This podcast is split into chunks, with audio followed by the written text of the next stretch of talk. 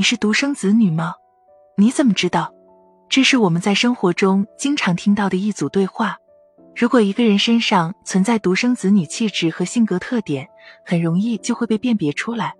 也许很多人都会好奇，独生子女到底是怎么被辨别出来的？是靠第六感吗？其实，独生子女的行为方式、思考模式、沟通手段都有一些特点。一般来说，独生子女具有以下这些特征：首先，独生子女占据了一个家庭关注的核心，这种独特的境遇造就了独生子女比较要强和注重权威，有着较高的自我意识。其次是独生子女的自我期望更高，独生子女有着天然的优越性，优越的环境导致他们的自我期望度比较高，这就是有很多独生孩子会立志成为自己父母的骄傲的原因。他们通常会在自己的学业和社交中更为出色，社会成就更高，优越感也更加强烈。当然了，自我期望度高也有一个弊端，那就是容易追求完美，所以。很多独生子女都有追求完美化的倾向。听到这里，也许有些人会说：“为什么我遇到的独生子女大多数都不太容易相处呢？”这就涉及到了独生子女的另一个特征——社交柔韧度不够。很多独生子女在社交中常给人的错觉是自我感觉良好，尽管他们本身没有这个意思。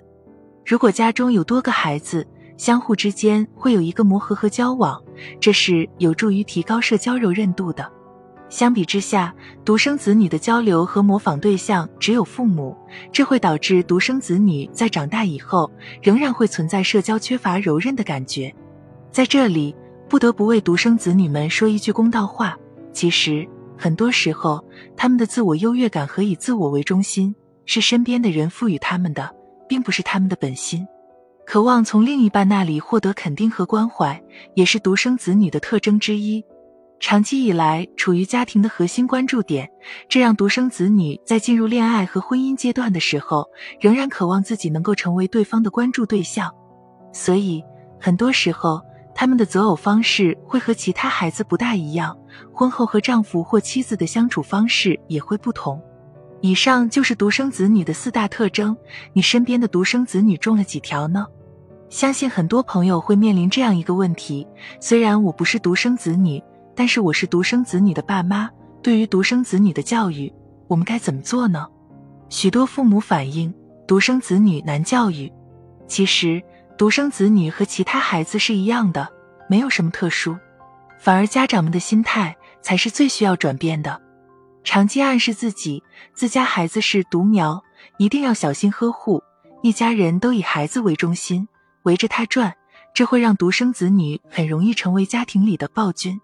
正确的做法是要把独生子女摆在适当的地位，不能太高，尤其不能特殊化。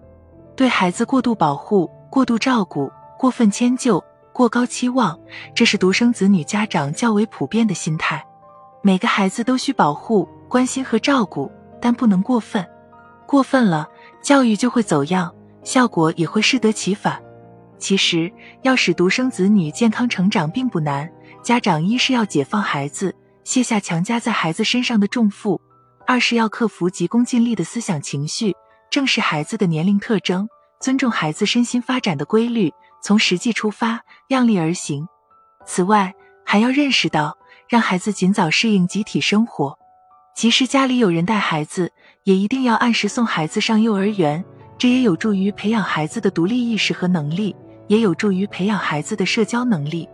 关于独生子女的问题，我们就先聊到这里。希望每个独生子女都能健康成长，接受正确的家庭教育。我们下期见。